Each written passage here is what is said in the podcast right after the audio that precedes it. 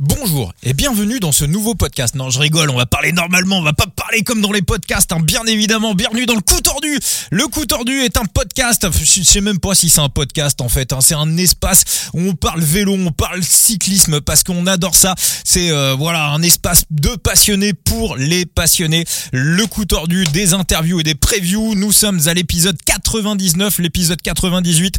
Je vous invite à l'écouter si ce n'est pas encore fait. Nous étions avec Maël Guégan, le super baroudeur français de l'année 2023, Maël Guégan du CICU Nantes Atlantique, avec qui on a passé un super moment. On a eu des beaux scores d'ailleurs sur euh, ce podcast. On est même remonté à un moment donné dans le euh, top 130 des podcasts de sport les plus écoutés en France, qui pour nous, petit podcast artisanal, est euh, une belle performance pour le centième épisode du coup tordu. Le prochain épisode, je vous annonce que nous aurons notre GOAT sur Guillaume Di Grazia d'Eurosport. Et puis d'ici à la fin de l'année, également, il y aura quelqu'un dont on n'arrête pas de parler dans podcast depuis quelques semaines, l'homme qui va ressusciter la course légendaire Bordeaux-Paris. Eric Ramos sera avec nous dans le coup tordu. On a plein plein de questions à lui poser. Alors pour cet épisode 99 du coup tordu, on va parler mercato, on va parler transfert. Alors on va aussi vous préparer des épisodes pour le début de l'année 2024. Euh, un épisode, un gros épisode sur euh, le mercato de, de cette année 2024. Euh, un, truc assez généraliste. On vous fera aussi un épisode sur les néo-pros qui vont perfer en 2024.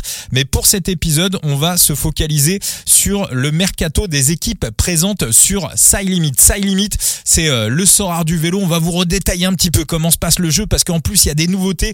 Des changements de règles, donc on va tout vous euh, expliquer pour ceux qui connaissent pas Side Limit.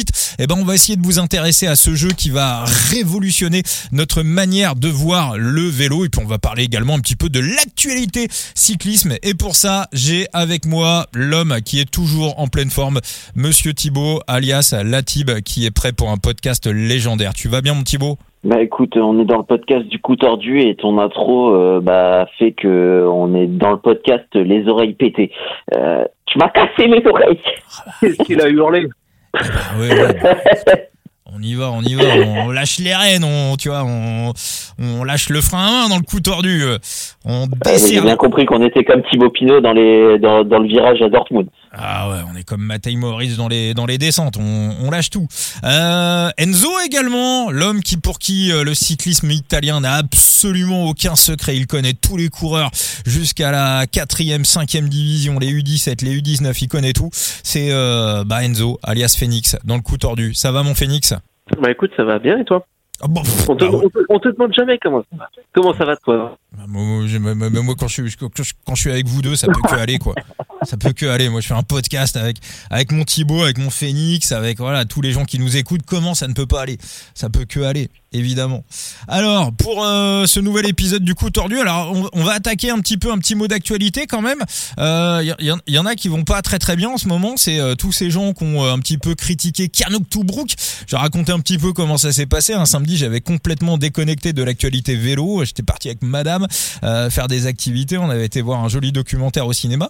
Et puis et puis je, je, je, rentre, je mets le combat de Tony Yoka, j'allume Twitter. On a un petit groupe privé où on discute avec avec avec avec Latib et Phoenix. Et puis là, je, te vois Enzo qui lâche un message. Je vois Kian euh, va gagner un, GT en 2024.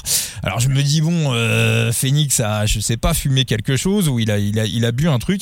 Et là, je vais, je vois le, le compte de la, de la Jumbo Visma, Kian Octobrook en 2024 euh, du côté de chez Richard Plougueux. Donc j'étais complètement passé au travers de l'info.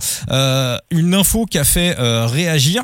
Thibaut, je vais me tourner vers toi. Est-ce que tu comprends les, les, les gens qui critiquent dans la communauté vélo. On a vu pas mal de critiques à l'égard de, de Kian. Toi, quel est ton sentiment sur cette histoire? Ah, Mon sentiment, c'est que comme une majorité de suiveurs, euh, j'aurais quand même préféré le voir signer ailleurs. On va pas se mentir. Euh, maintenant, il a fait un choix qui est logique pour sa carrière. S'il veut gagner un grand tour, autant gagner autant signer pardon dans l'équipe euh, la plus à même de gagner un grand tour et surtout qui n'est pas autant bouché que ne l'est euh, l'équipe émiratie. Hein, parce que quand tu vois euh, les futurs talents déjà qu'ils ont signés, les futurs grands leaders de grand tour, il y a déjà du monde au portillon et dans les leaders aussi présents actuellement, il y en a pas mal pour suppléer un peu Tadej Pogacar en dehors du Tour de France. Donc bon,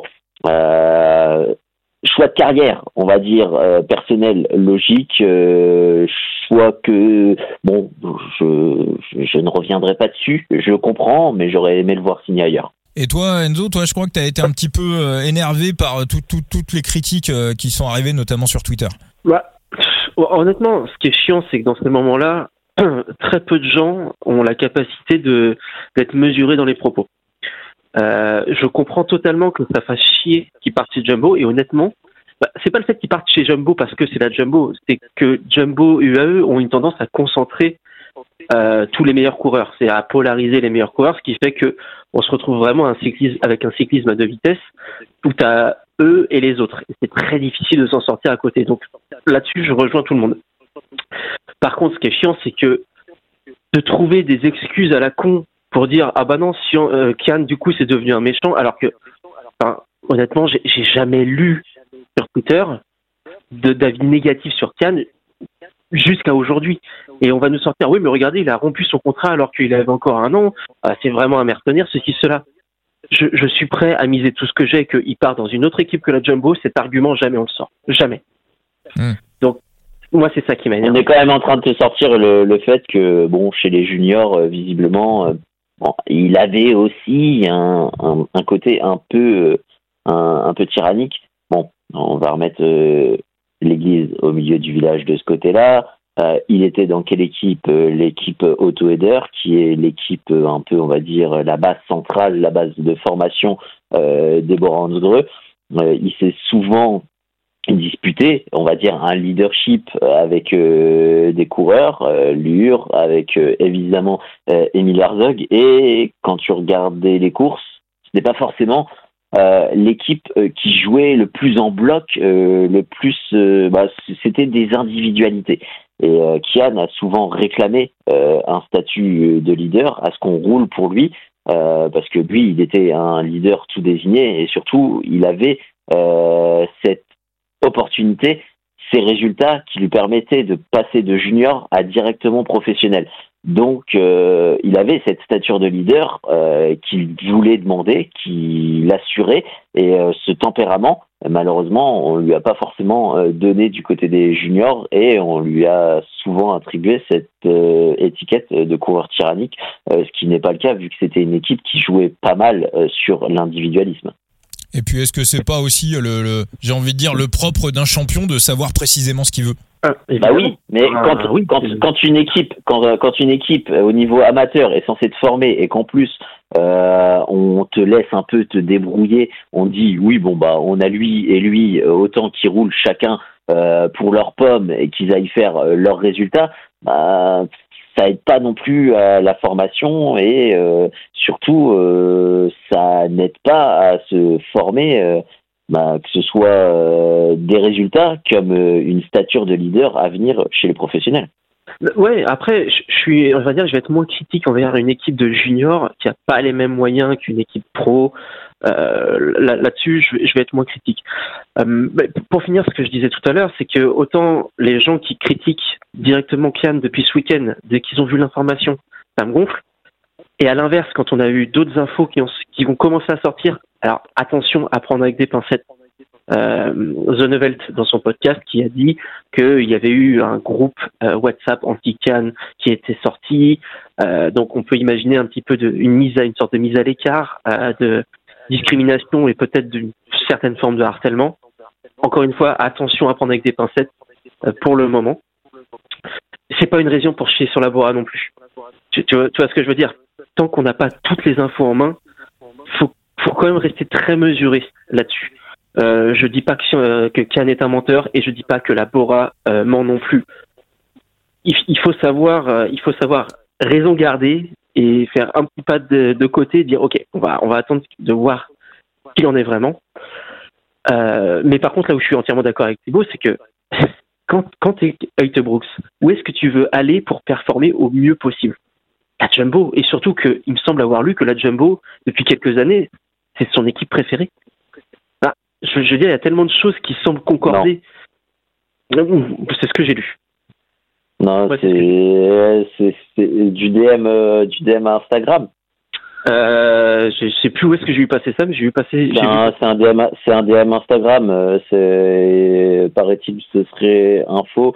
Euh, d'autant plus que le mec qui l'a balancé était relativement assez critique au début euh, sur la première partie du transfert et une fois que l'info comme quoi euh, ce serait issu euh, du fameux groupe WhatsApp, il te ressort ce, ce, DM de derrière les fagots.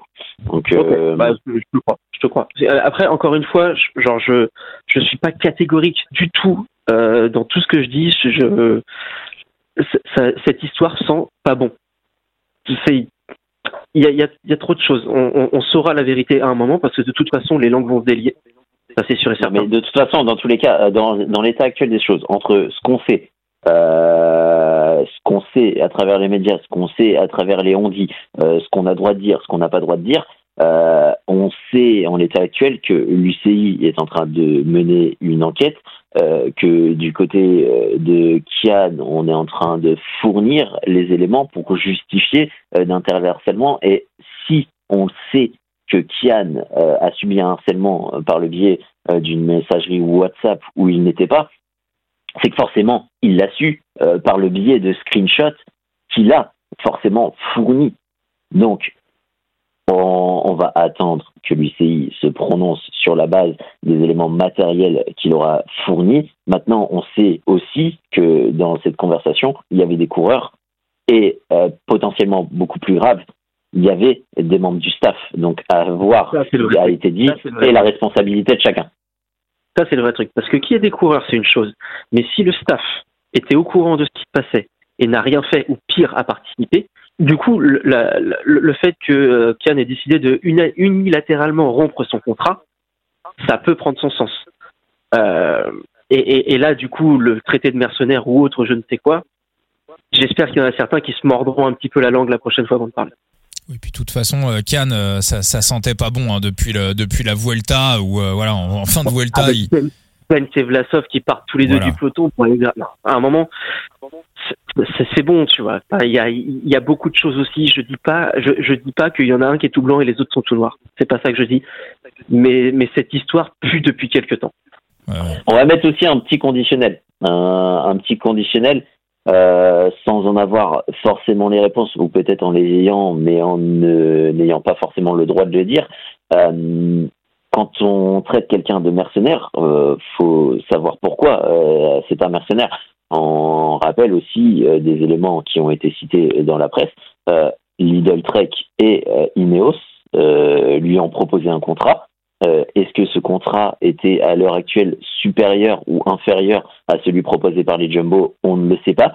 mais surtout, eux avaient proposé de payer la clause que demandaient les Gros d'un million de dollars qui est supérieur aux 100 000 euh, demandés euh, la valeur du contrat effectif, du contrat actuel euh, pour 2024 de Kian Brooks. Donc ils étaient prêts à payer euh, dix fois la somme nécessaire à ce transfert, contrairement à l'équipe Jumbo qui ne l'est pas. Donc est-ce qu est-ce que c'est un mercenaire financier ou est-ce que c'est un mercenaire de résultats? Il y a, il y a quand même aussi ce point-là à mettre en perspective un mercenaire, c'est que l'argent. Enfin, je n'ai pas la mmh, définition, mmh, mmh. définition, en tête, mais pour moi, un mercenaire, c'est par rapport à l'argent. Ça n'a rien à voir avec le résultat. Bah, voilà. Donc, bah, dans, dans, dans l'état actuel des choses, on ne sait absolument pas la valeur de son contrat chez Jumbo et on ne sait pas si d'autres équipes lui ont proposé un contrat supérieur qu'il aura refusé parce qu'il aura préféré un projet sportif. J'utilise juste des mots qu'on m'a rétorqués. Euh, oui. Mais euh, moi, je te, je, je, je, te, je te donne des contre-arguments par, par derrière. je comprends bien. Comme on m'a dit aussi que peut-être que le fait que, imaginons que ce groupe existait, ça avait à voir avec le comportement de Kian. À quel moment tu peux estimer qu'un harcèlement ou une discrimination puisse exister parce que le mec était peut-être pas vivable? Faut arrêter. non. Tu hmm. vois, juste non. Il y, a, il y a des choses que j'ai lues, pas d'accord. Pas du tout. Hmm, hmm. Peu importe qui est en tort ou qui, est, qui a raison, il y a des choses que tu ne peux pas dire. Et euh, voilà, moi je vais quand même donner euh, voilà deux, trois petits euh, éléments de réponse hein, euh, pour aiguiller un petit peu sur euh, qui est Kian Brooks. Déjà, moi je me rappelle d'une interview qu'il avait faite en fin de Vuelta. C'était au départ d'une étape où il disait tout simplement qu'il kiffait, qu'il vivait sa meilleure vie, que faire un grand tour, c'est voilà, il en rêvait depuis qu'il était petit. Souvent en fin de grand tour, on voit des, des coureurs qui sont fatigués, qui font un peu la gueule au départ des, des courses. Et, et lui, il était heureux. Voilà, il était il était tout simplement heureux. Euh, alors qu'en plus, maintenant, on sait qu'il y a tous ces problèmes qui, euh, qui, sont derrière. J'avais pas l'impression qu'il était en bluff. Donc voilà, moi je pense que vraiment on a affaire à un passionné, un mec adore euh, ce qu'il fait et euh, son bistrot vélo également qui date de 2022 où c'était pas encore une superstar hein, c'est pas un mec qu'on avait vu encore courir en, en World Tour. Il expliquait ses, ses, entraînements quand il allait faire des stages en Autriche dans les Alpes à 17 piges qui prenait son vélo tout seul pour aller enchaîner des cols qu'il adore rouler tout seul dans la nature que c'est euh, que c'est son kiff. Donc pour moi c'est pas le en plus il est encore très jeune. Pour moi c'est pas le portrait d'un mercenaire. C'est pas euh, le portrait du mec qui va aller euh, se mettre une picouse et, euh, et aller courir pour l'argent pour aller gratter le billet. Moi, j'ai une image qui est totalement inverse de, de, de Kian, en tout cas sur ce que j'ai vu et sur ce que j'ai lu de lui. Peut-être que le futur me donnera tort, mais pour moi, sur ce que je vois de ce garçon, pour moi, il est aux, antipodes de ça et pour moi, il est aux antipodes de certains tweets ou certaines publications, certains trucs que je vois sur Facebook. Maintenant, encore une fois, j'ai pas la science infuse et peut-être que je me plante. Bora, on n'a pas une forcément mauvaise. C'est pas une équipe qui a mauvaise réputation non plus. Hein. Très bonne. Ouais, j'ai jamais, ouais, j'ai jamais entendu de, de trucs euh, vraiment euh, mauvais sur elle euh, et totalement l'inverse plutôt. Hein. Une équipe MPCC, euh, la seule équipe MPCC qui a réussi à gagner un grand tour. Il n'y a pas eu de mémoire de scandale dans l'équipe euh, récemment. Enfin, je, c'est pour ça que cette histoire est très très étrange. Quoi. Ouais, et puis, enfin, pour conclure, si jamais, dans tous les cas, euh, il y a une enquête UCI qui est en cours, on aura très vite euh, des réponses euh, par le biais de médias. Euh, si jamais ça vous intéresse, et je le pose comme ça, sur Twitter, on voit des comptes fans de tout et de rien qui n'ont pas forcément de lien avec les coureurs. Euh, moi, je vous renvoie sur Facebook vers le fan club Narmurois. Il y a un peu, plus de 3000, 3300, 3500 euh, membres. Il est géré par Olivier et par la mère de Kian. Donc, les informations les plus fiables euh, qu'on aura en temps réel, ce sera par le biais euh, de, ce compte qui est géré par Olivier, qui a aussi velonews.be. Donc, euh, si jamais, une fois que qu'il aura l'autorisation et qu'on aura les réponses, euh, ça sortira euh, du côté d'Olivier en premier, parce qu'il a tous les éléments en main. Redis, redis le compte Facebook, euh, Thibaut euh, Fan Club Namurois de, de Kian Octobrooks. Tu es en train de nous dire que le compte Octobrooks fan de Twitter qui a abandonné Kian minute 1 dès que l'information est sortie n'est pas un vrai fan on, on, se, on, on se prononcera pas sur ce genre euh, d'énergumène qui qui change de, chemise comme de veste euh, sur un simple transfert. Alors, en soi, quand t'es fan d'un coureur, t'es pas fan. T'es es fan d'un coureur, t'es pas fan d'une équipe, donc tu le supportes dans ses choix. Bon, les amis, on va attaquer euh, notre épisode consacré à Side Limit. Limit, donc le sorare du euh, vélo. Euh, voilà, hein, je résume en gros euh, très rapidement la règle de Side Limit. Euh, vous achetez des coureurs, vous achetez leurs cartes, leur NFT, et puis derrière, bah, une fois que vous avez acheté leurs cartes, ils font partie de votre propre équipe, et ensuite vous pouvez les aligner sur les courses et en fonction de leurs résultats réels en course, vous marquez des points, vous rentrez dans des classements, vous gagnez d'autres cartes et vous gagnez aussi des sous. Hein. Je vous ramène à l'épisode 93 du, euh, du coup tordu. On avait eu petit Juju euh, 07 qui avait pris euh, un peu plus de 400 balles en trois mois sur euh, sur Side Limit. Euh, donc la Tib. Quand bien même, hein, on peut jouer de manière très, très, gratuite et gagner des petites cartes ou des, des petites sommes. exactement. Mais on peut jouer de manière gratuite. Exactement, exactement. Sans forcément dépenser des mille et des cents. Bah oui, bon, on peut aussi, on peut. Alors, je vais pas dire qu'on peut gagner des mille et descend en, en, en, en misant pas grand chose, mais c'est aussi une possibilité parce qu'on peut aussi gagner de l'argent en faisant du scouting. Euh, C'est-à-dire, il suffit qu'on repère un coureur qu'on estime euh, bon et que les autres managers de Side Limit n'ont pas repéré. Exemple, Thibaut, je rappelle que dans le podcast, t'avais donné quelques jours avant le début du Tour d'Italie euh, un certain Derek J qui à cette Je époque-là l'avais même donné en début de saison, Voilà. si tu te rappelles, Ouais, même en février, ouais. ouais, ouais, qui, qui à l'époque, on savait pas encore qu'il serait sur Side Limit, mais à ce moment-là, sur Side Limit, il coûtait à peu près 50 centimes. Il a fait son Giro, en sortie de Giro, il, on pouvait le choper à 3 dollars, 3 dollars 50, voire euh, 5 dollars. Alors évidemment, ça, Ouais, mais moi, je l'anticipais sur des sur des résultats en chrono et, et ce con euh, nous fait des résultats à la Victor Campenard. À deux doigts de prendre le cyclamino et le maillot de meilleur grimpeur, ce con là quand même. ouais, ouais, ouais, ouais, non, il nous a fait un Ouais. Giro. non, mais euh, je lui ai découvert des, des capacités de grimpeur que je, je ne connaissais pas. hein. et en tout cas, Encore un baroudeur, euh, tu peux tu peux tu peux tu peux le penser vu que c'est un rouleur. Mais putain, il grimpe bien le con. Hein. Donc voilà, donc ça typiquement c'est euh, l'exemple. Vous achetez une carte pas chère à 50 centimes parce que les managers ne se ruent pas dessus et euh, derrière le garçon fait des performances et derrière bah, vous pouvez le vendre plus cher. Euh, ceux qui ont pris euh, Derek Guy à 50 centimes et qui l'ont vendu 5 dollars, bah, ils ont fait x10. Euh, et donc voilà, donc dans cet épisode c'est ce qu'on va euh, faire, c'est qu'on va euh, aller sur le mercato des équipes présentes sur sur Limit avec donc des cartes qui vont arriver au début de l'année 2024 et on va essayer de, de vous dire pour nous quelles sont euh, les cartes, quels sont les coureurs qu'il faudra avoir dans son équipe, donc les nouveaux coureurs qui vont arriver sur sur Side Limit dans trois semaines maintenant. Euh, juste avant, on va faire un petit point sur les euh, les nouvelles règles de Side Limit parce qu'il y a des annonces qui ont, été faites ces dernières heures. Thibaut, tu as regardé ça un petit peu? Absolument pas, donc je vais te laisser la main. Enzo, t'as regardé aussi ou pas? Euh, J'ai vu qu'il y allait avoir deux, deux systèmes différents, un système on va dire amateur et un système pour les gens un peu plus euh, rodés euh, à, à sa limite, je crois. Alors c'est ça. Alors Valentin, on l'aura aussi. Hein, Valentin Goss, le big boss de Side Limit, on l'aura en, début d'année. Donc il voilà, il pourra réaffiner, réajuster tout ça. Mais pour moi, il y a trois points qui sont hyper importants. Le premier, Enzo, tu viens d'en parler, c'est que euh, désormais on aura deux modes pour jouer, un mode Access et un mode Expert. Le mode Expert sera grosso modo le mode qu'on a eu en 2023, à savoir quand on aligne son équipe, on part sur euh, leader, sprinter, euh, équipier, euh, électron libre. Donc ça, c'est quelque chose qu'on connaît déjà. En revanche, le mode Access, on va arriver sur quelque chose qui se rapproche davantage du euh, fantasy traditionnel tel qu'on le connaît. C'est un système pour les euh, débutants. En gros, vous aurez un nombre de points euh, à ne pas dépasser pour composer votre équipe. Donc typiquement, c'est du fantasy qu'on voit qu'on voit un petit peu partout, sauf que bien évidemment, bah faudra avoir acheté les cartes pour pouvoir jouer sur sur les sur les grosses ligues.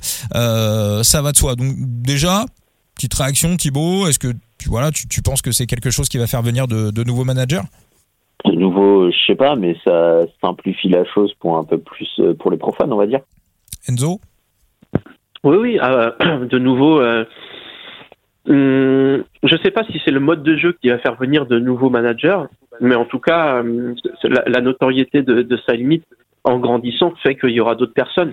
Après, les gens vont se dispatcher entre ceux qui ont vraiment le temps d'étudier euh, le, le, le scoring Hmm. par rapport aux différents on va dire sprinters, leaders, ceci, cela, et ceux qui veulent juste faire leur petit euh, cycling fantasy game en disant bah moi je, je peux gère juste cinq coureurs et, euh, et basta et selon ce qu'ils font bah ils marqueront plus ou moins de points sans forcément être le l'électron libre, le sprinter, ceci, cela. Mhm. Je pense que ça va se dispatcher plus naturellement derrière. Voilà, je pense que c'est aussi le but du mode access. hein, c'est, vraiment voilà avoir une, ligue euh, où euh, les, managers vont pouvoir euh, bah, gérer leur- leurs équipes de manière très très rapide.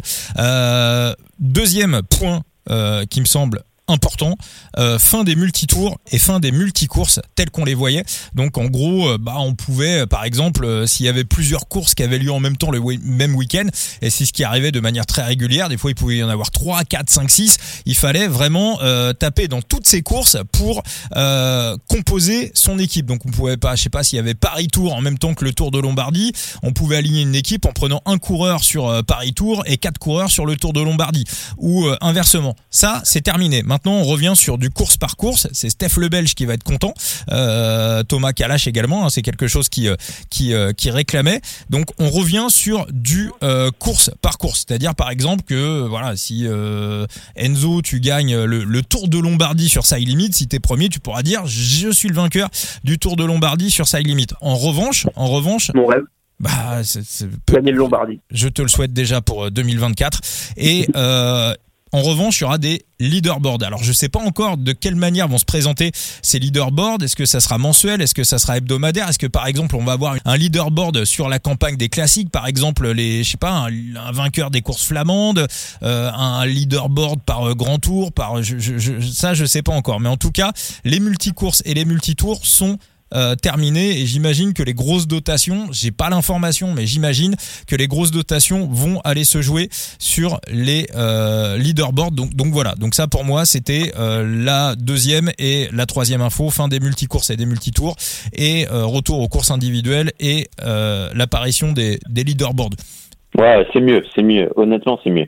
Bah, alors après, c'est vrai que moi, je n'y jouais pas tout le temps, mais j'aimais bien de temps en temps me faire une petite ligue gratuite sur sur Side Limit. Et euh, le, le, les, les, multi les multi races, euh, c'était genre de truc que je faisais jamais parce que parfois tu avais genre 5 6 courses hmm.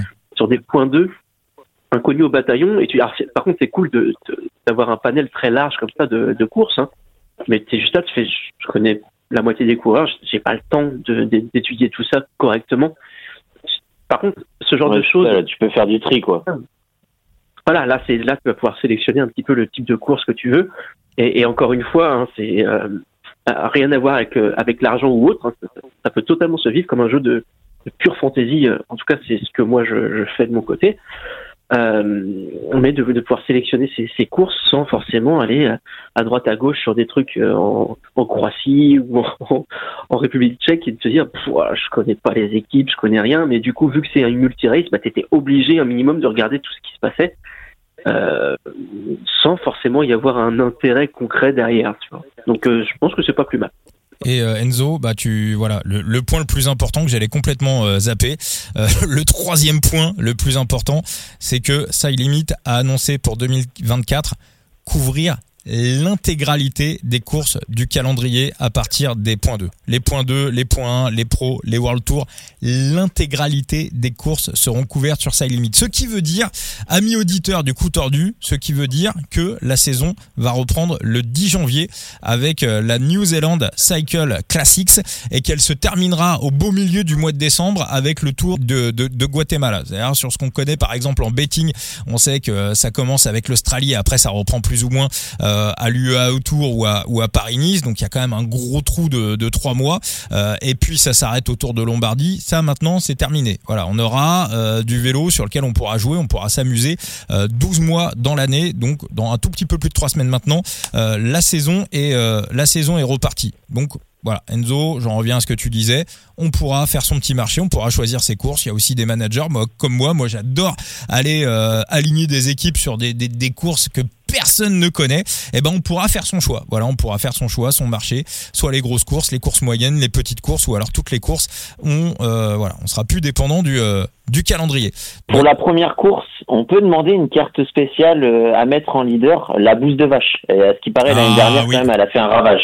Ah oui, ça, je vous invite à réécouter euh, l'épisode avec euh, Thomas Perroton d'Artet d'Eurocycling Strip, qui nous avait raconté que voilà tous les coureurs d'Eurocycling étaient tombés malades parce qu'il y avait des, des, des vaches qui, qui des vaches qui faisaient leurs besoins sur la route. Hein. Il y avait pas mal de bouse et en fait ils ont roulé sur des bouses et bah, comme il y avait des maladies, ils ont mangé de la bouse un peu en courant. D'ailleurs, je m'excuse si euh, voilà vous nous écoutez au petit déjeuner, mais bon c'est la réalité. Donc des coureurs sont tombés malades, notamment les coureurs d'Eurocycling Strip qui ont quasiment tous abandonné après la deuxième ou après la la troisième étape. Donc on espère que ça n'arrivera pas bien évidemment en, en 2024. Alors cette équipe Eurocycling, on va en parler. Alors je vous ai divisé cet épisode en, trois poules hein, au niveau du mercato. On va commencer par les équipes, on va dire un petit peu exotiques. On va enchaîner avec euh, les équipes françaises et puis on terminera avec les, grosses teams et on finira bah, avec la plus grosse équipe de Side qui est Israël premier tech, sachant qu'il y a de nouvelles équipes également qui vont arriver au début de l'année 2024. Et voilà, il y a des, des, des, des rumeurs qui, qui circulent. Je pense qu'on pourrait avoir du, du lourd très très rapidement. On va commencer avec bah, des équipes sur lesquelles on va pas forcément avoir grand chose grand chose à dire. on va commencer avec l'équipe roumaine, les Men to Raise. bon, moi j'ai pas Thibaut, t'as pas grand chose à dire sur cette équipe? Euh, j'ai noté qu'un truc. Ah, bien, euh, Léonard Barbu, Léonard Barbu est tout sauf Barbu. Très bien. Voilà, c'est tout ce que je peux te dire dessus. Parfait, parfait. Euh, et Enzo, ouais, non, moi, je, je juste, alors on n'a pas encore le mercato des Mentorize. Juste simplement, j'ai vu qu'il y avait un coureur italien, et comme tu connais absolument tous les coureurs italiens, je voulais savoir ce que tu pensais de ce Peter Sevini euh, qui avait intégré euh, l'équipe des Mentorize. C'était au mois d'août. Alors, je, je, vais casser un mythe. Je ne connais absolument pas tous les coureurs italiens. Mais si, mais si. M. Sevini faisait partie, bien évidemment, des coureurs que je ne connais pas. Mais si, tu le connais. Euh, ah non, non, je ne connaissais pas. Donc, il a, il a un an de plus que moi, hein, 32 ans. Très bien. Euh, il a fait toute sa carrière entre les amateurs ou les, les contis. Ah, tu vois, tu le connais. Euh, je me suis un peu renseigné quand même pour pas passer pour un débile dans le podcast. Voilà, tu le connais. Et du coup, par contre, euh, petite info euh, intéressante ou non, son grand-père, euh, Pietro Cevini, donc Pietro Peter, hein, c'est voilà, on, comprend d'où ça vient, a fait deuxième du Tour de Lombardie U23 en 1925. Ah bah voilà, tu le connais. Bah voilà, et bah voilà. Il nous dit je le connais pas, tu connais tout fait. Ou 32 et 32e du Giro 1920 neuf, je crois, quelque chose comme ça. Voilà. Bon, c'est pas un goût hein, après le Peter Sévigne, c'est pas forcément le ah bah, à, 32 ans, tu es dans une équipe Conti, euh, alors je pense qu'il me plie dans tous les sens, il n'y a hmm. aucun problème là-dessus. Mais euh, quand on compare aux autres cyclistes pro actuels, je pense vraiment pas que ce soit euh, un dégoût. Bon, Race, ouais, compliqué de trouver des, des, coureurs intéressants. Les Kaunas, les Lituaniens, on va pas en parler parce que bah, pour l'instant on n'a pas d'infos sur leur mercato, puis on sait que c'est une équipe qui qui bouge pas énormément. Bah si quand même. Ah, on, peut, on, peut, dire, on, peut dire un truc quand même. Ah, bah vas-y, dis-moi.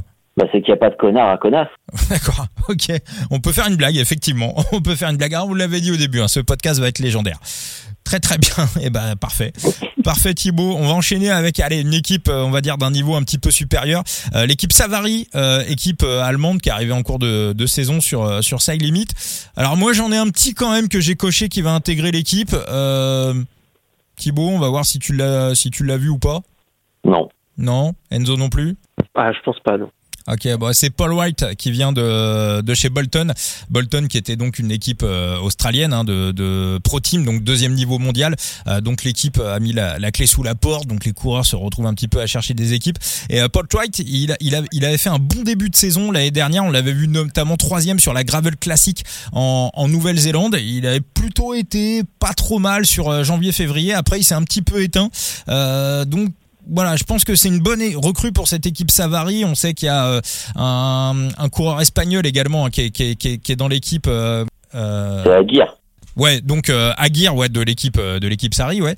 Euh, donc Aguirre, voilà, qui euh, un, qui est un espoir du cyclisme espagnol, mais qu'on n'a pas vu depuis six mois, euh, qu'on n'a pas vu depuis six mois en course, et qui d'après Thomas Kalash aurait été en, en, Allemagne dans cette équipe à la surprise générale parce qu'il aurait il aurait sa meuf qui serait là-bas. Mais souvent c'est ce qu'on voit, qui est un petit peu compliqué aussi avec Side Limit, c'est qu'on voit de jeunes coureurs dans l'équipe, ils ont 18, 19, 20 ans, 21 ans, et bah, à un moment donné ils ont un choix entre une carrière professionnelle ou une, une, carrière de, de, cycliste pro. Des fois en bas division est très peu payé. Puis bah comme ils ont les mecs ont fait un peu d'études, ils, lâchent le vélo et puis bah le vélo c'est c'est quand même extrêmement dur. Donc voilà donc moi j'ai pour cette équipe allemande j'ai tout j'ai coché Paul White voilà qui sera peut-être euh, intéressant à, avoir.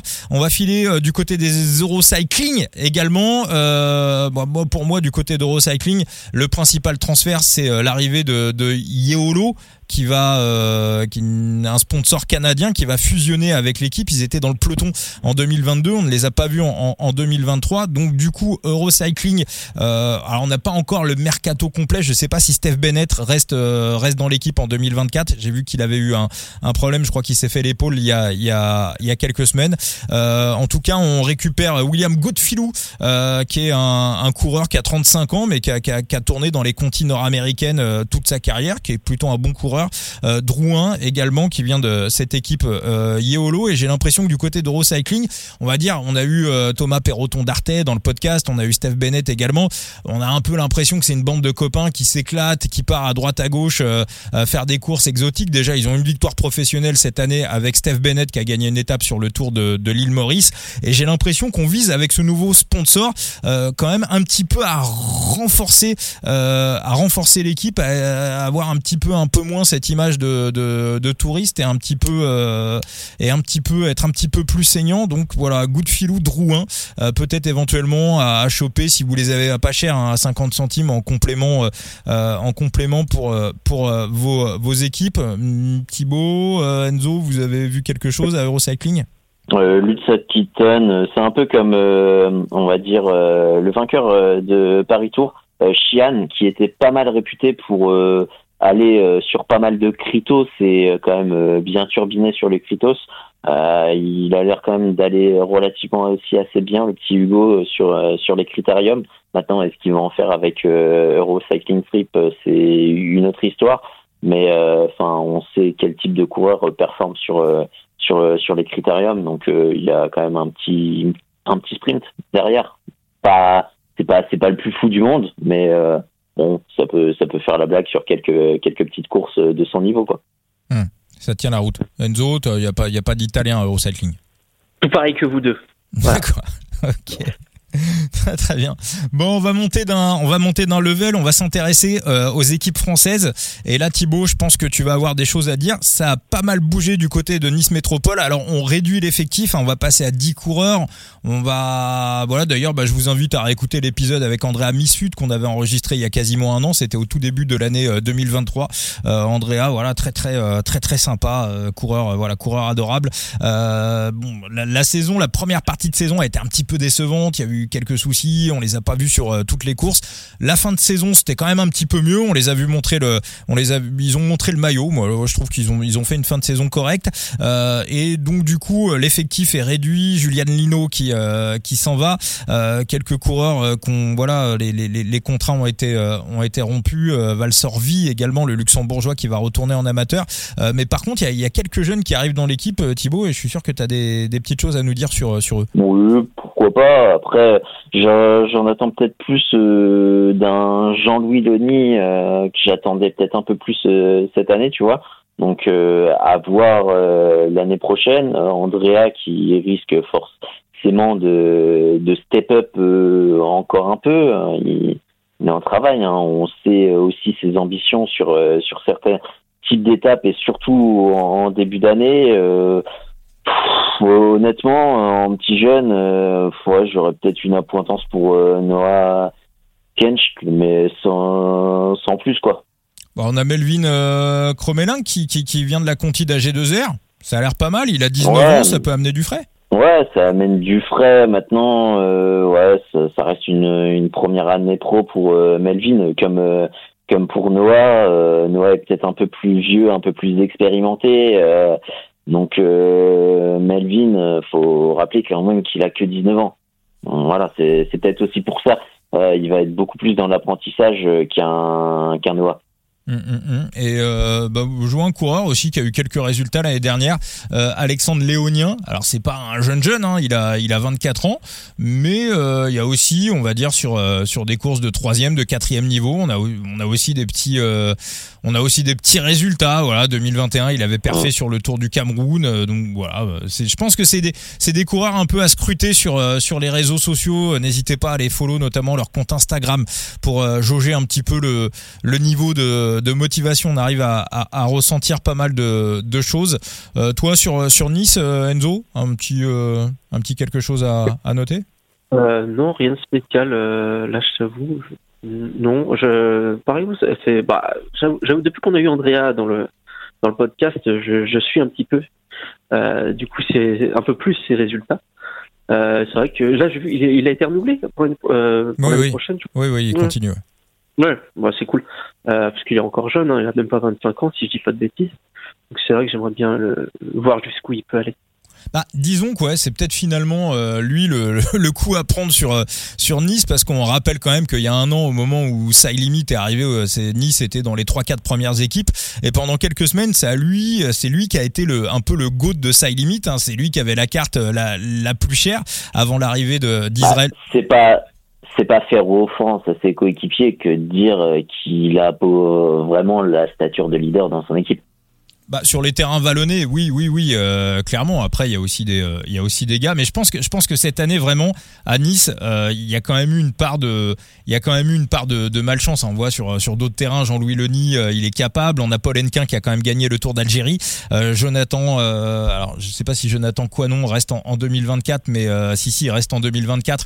c'est quand même un mec qui a un sprint, qui a un sprint correct. Damien Girard, c'est un gars qui prend pas mal, qui, qui prend pas mal d'échappées, comme Axel Narbonne Donc il y a pas a pas de mauvais coureurs en fait hein, dans, dans dans cette équipe. Je crois surtout ce qui les a un peu mis dans le mur, c'est ce retard de paiement qu'ils ont eu en début de en début d'année 2023. Donc du coup ils ont raté un mois, un mois et demi de compétition.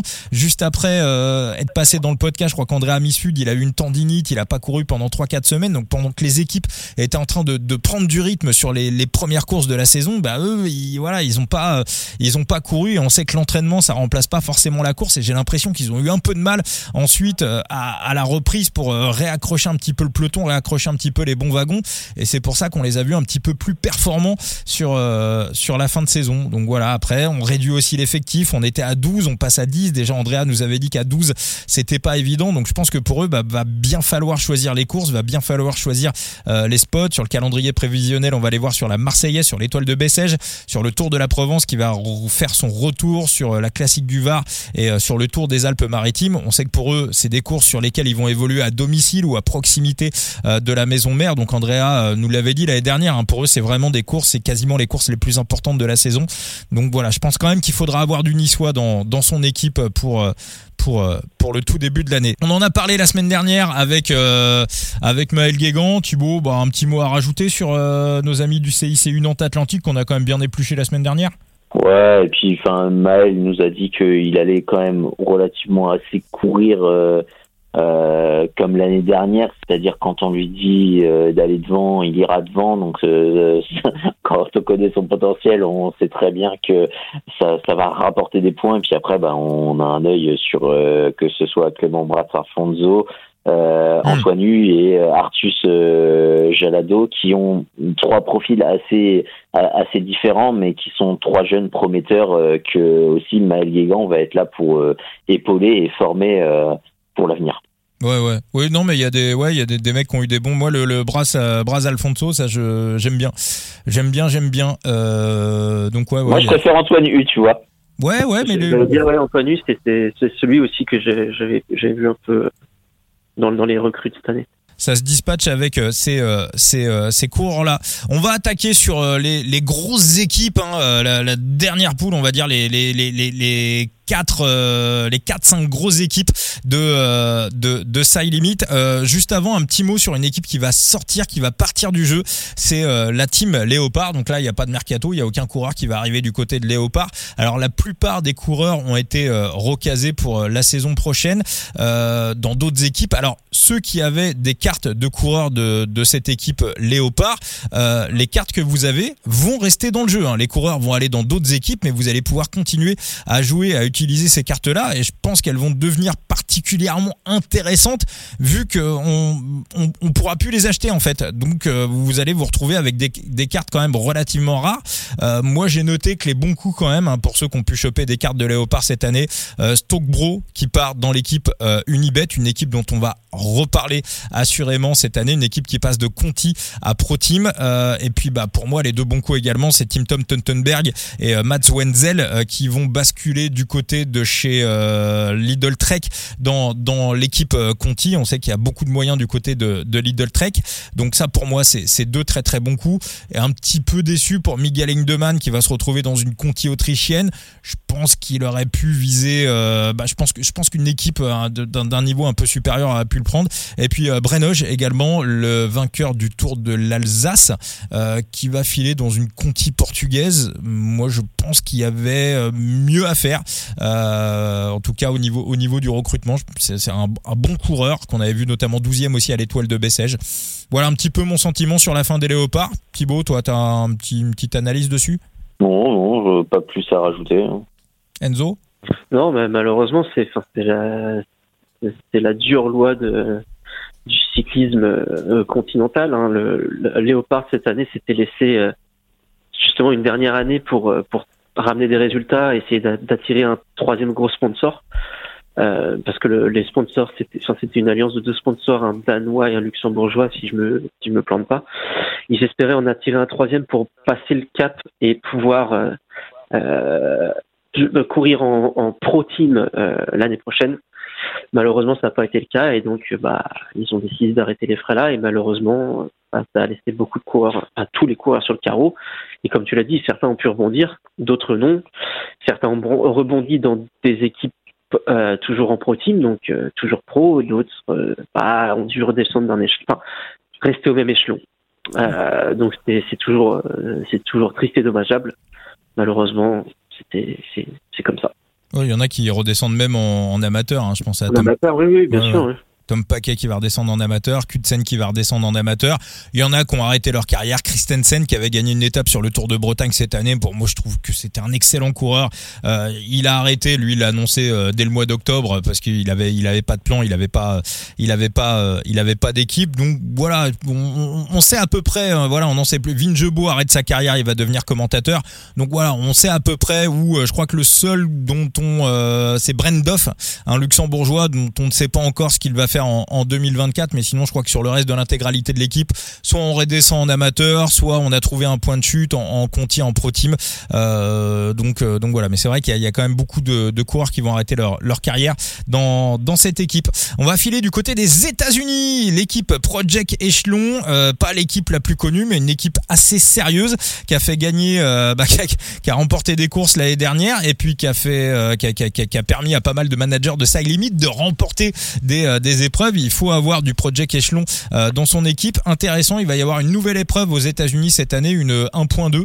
Euh, je crois que ça sera au mois de mai. Hein. On se rappelle qu'à l'époque, il y avait le Tour de Californie, le Tour de Floride. Bon, tout ça, c'est terminé. C'est vrai qu'il y a très très peu de courses en Amérique du Nord, donc on va avoir une, une course aux, États-Unis en plus du Tour de, de Maryland. Et puis voilà, des courses canadiennes qui reviendront fin août, euh, début septembre. Euh, toi, Thibaut, hein C'est New York, c'est ça, non? C'est pas New York? Il me semble. Directement?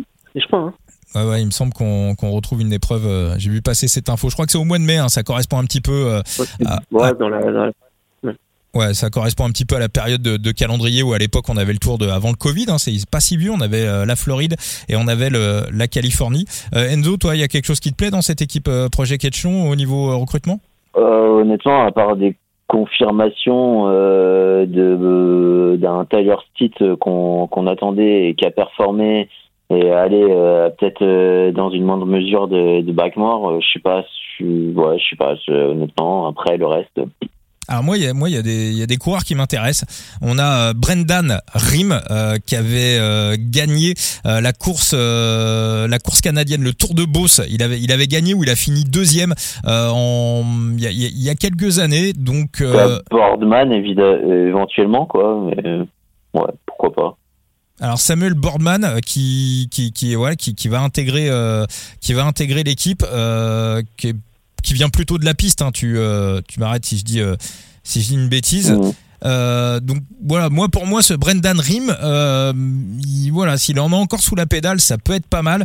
Pour moi, il y a un très très bon puncher qui arrive dans cette équipe. niveau Tyler Stites, c'est Torchbone. Euh, ouais, Red, ouais, euh, norvégien euh, qui va qui va faire le chemin donc pour aller aux États-Unis. et lui, lui, c'est vraiment un sur sur des sur des points 2 vraiment niveau punch.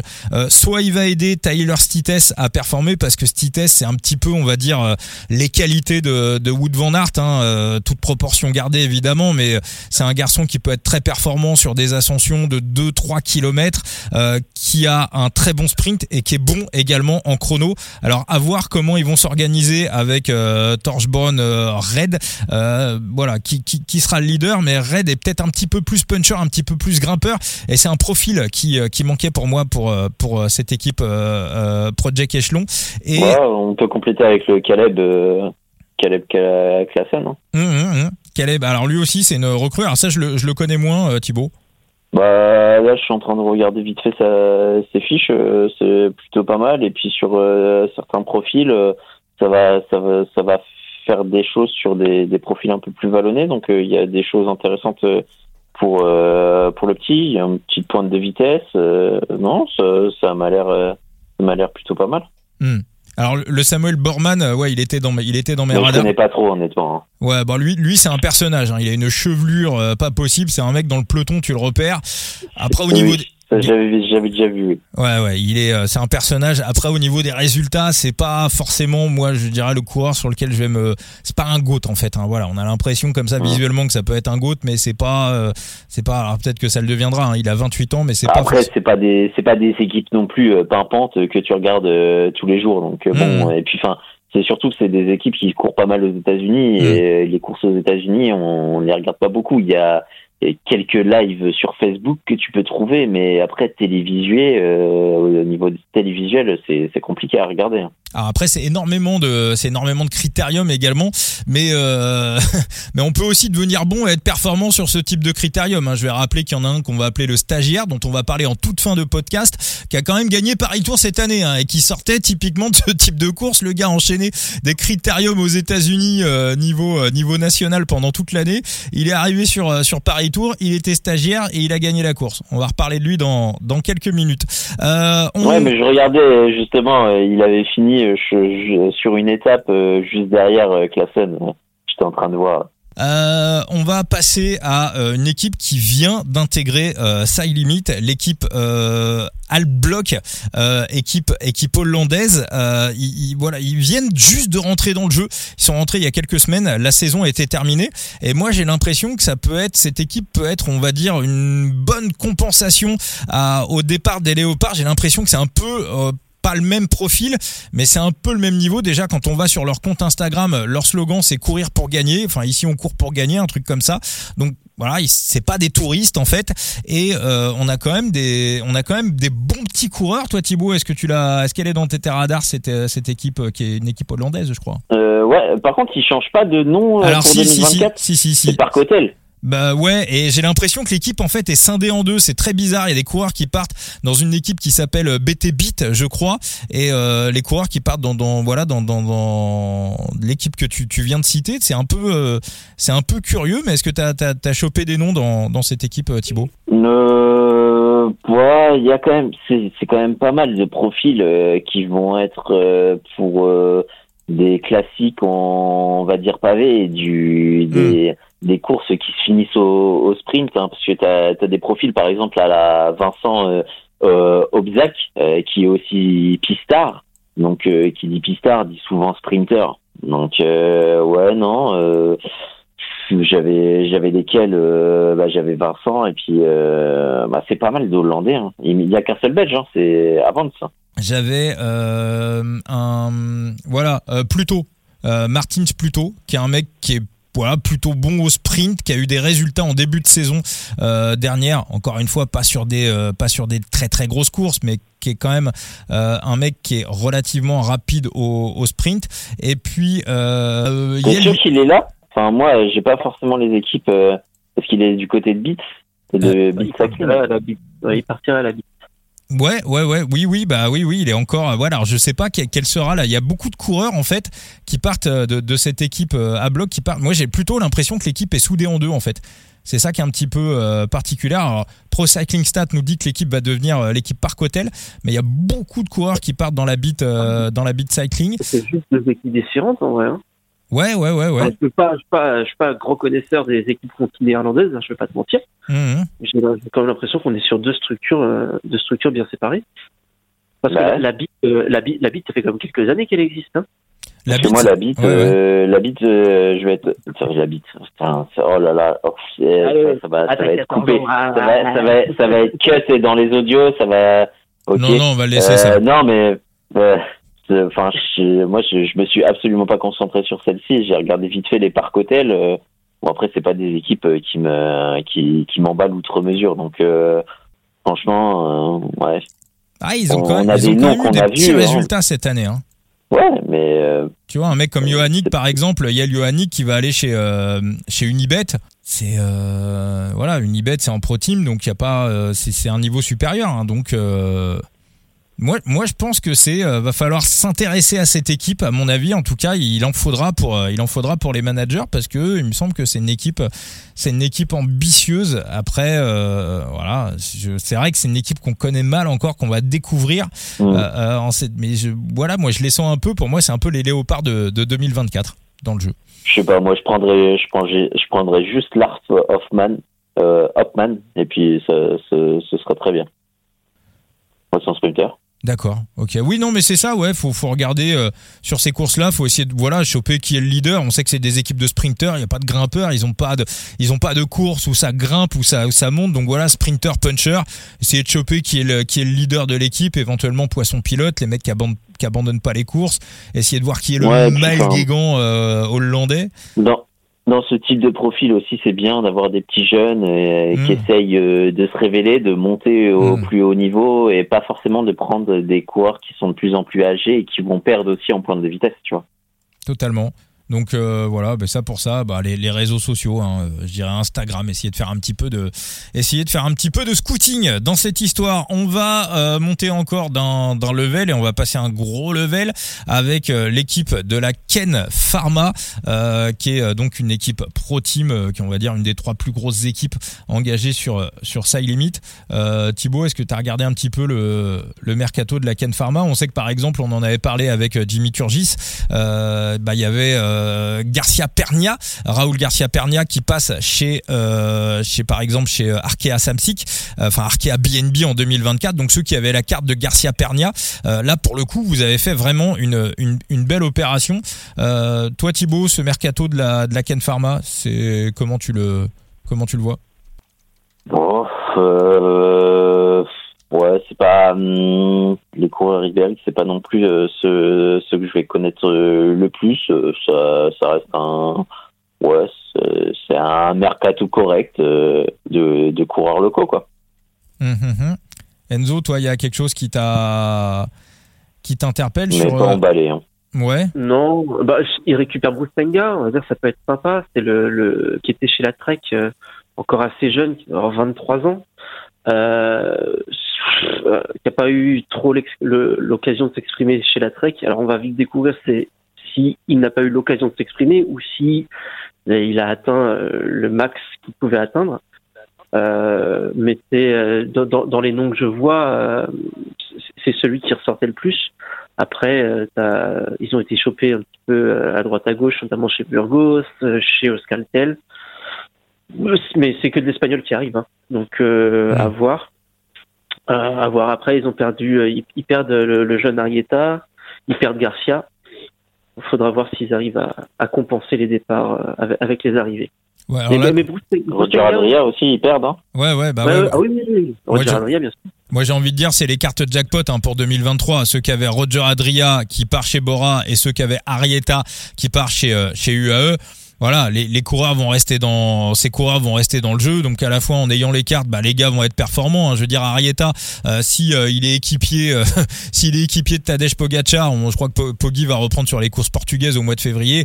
Euh, si Arietta est équipier dans l'équipe, vous mettez euh, Arietta équipier, euh, vous êtes sûr de faire un scoring, vous êtes sûr de faire un scoring de dingue quasiment. Et pareil pour pour Roger Adria, s'il est équipier de, de Tonton Roglic sur la flèche wallonne, pareil, aussi c'est jackpot. Donc c'est des coureurs qui vont se vendre très très cher parce qu'encore une fois, il n'y aura pas de nouvelles cartes de ces coureurs, euh, bah, sauf si euh, la Bora ou euh, UAE intègre Side Limit en, en 2024.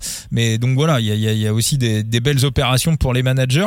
Moi, il y en a un qui me plaît bien à la Can Pharma qui va qui va arriver en 2024. C'est euh, notre ami Jesus euh, Antonio Soto euh, qu'on a vu euh, chez euh, chez Euskatel pendant quelques années. Et c'est un mec qui est jamais mauvais en fait. Alors c'est un gars qui, qui, a, qui a pas un palmarès euh, de ouf, mais quand on le voit, je sais pas si la Ken Pharma fera la Vuelta en 2024, c'est bien évidemment, je pense, leur, leur gros objectif d'obtenir la, la wildcard. Euh, ce garçon, il fait tout le temps, il, il sprint, il a un bon placement et on le voit tout le temps, euh, top 10, top 15. euh, il, il est tout le temps là en fait. Il arrive tout le temps à nous faire euh, un peu un profil à la Cyril Barth en fait. Et moi j'aime bien, euh, j'aime bien ce coureur et c'est un coureur que voilà sur lequel j'irai. qui- Voilà, j'espère Cette avoir. année, peut-être un peu moins échappé qu'avant. Euh, J'avais le souvenir qu'il s'était un peu plus échappé. C'était sur la Vuelta, mais c'est- est-ce que c'était l'année dernière ou il y a deux ans? Il y a deux ans, il y a deux ans, on l'a- on l'avait Ouais. vu pas mal sur la Vuelta. Ouais. Je l'a- je l'avais vu- je l'avais vu un peu plus échappé. Euh, ouais. Euh, après, ouais, c'est cette année, moi, ça me ça me met des points d'interrogation sur lui, un peu comme euh, j'ai un point d'interrogation euh, sur euh, un petit jeune qui vient de re- recruter, Diego Urias.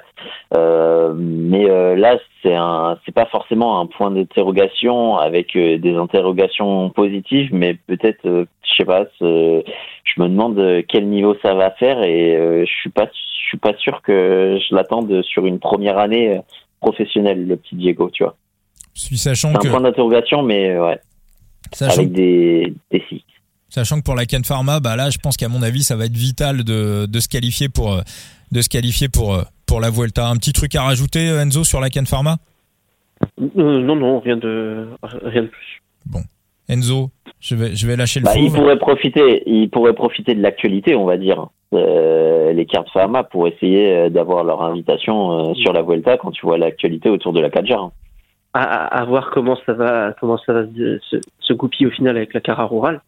Euh, mais si euh, tout ce qui est sorti euh, s'avère, enfin, se, trouve être vrai et que l'implication est vraiment avérée, enfin, est, avérée du côté de la Cara rurale, euh, automatiquement, je pense pas que la Volta, les organisateurs de la Volta leur donneront la wildcard. Et ça libérerait de la place entre, entre Pharma et Euskaltel, à mon avis, la Kern Pharma est quand même bien mieux placée pour, pour espérer euh, cette, cette wildcard. Ce qu'on va rappeler, hein, pour ceux qui n'auraient pas suivi l'actualité, la Caraoural, on s'est fait un petit peu prendre par la patrouille. Voilà, il y a peut-être quelques histoires potentiellement un petit peu un petit peu sales derrière et puis aussi sur la Vuelta, on aime bien tourner aussi entre les pro teams euh, entre les pro teams espagnols. J'ai l'impression qu'il y a une sorte de, de tournant donc oui, en logique euh, en logique pour Burgos et pour la Ken Pharma, en principe ça devrait le faire pour euh, ça devrait le faire pour la prochaine euh, pour la prochaine Vuelta.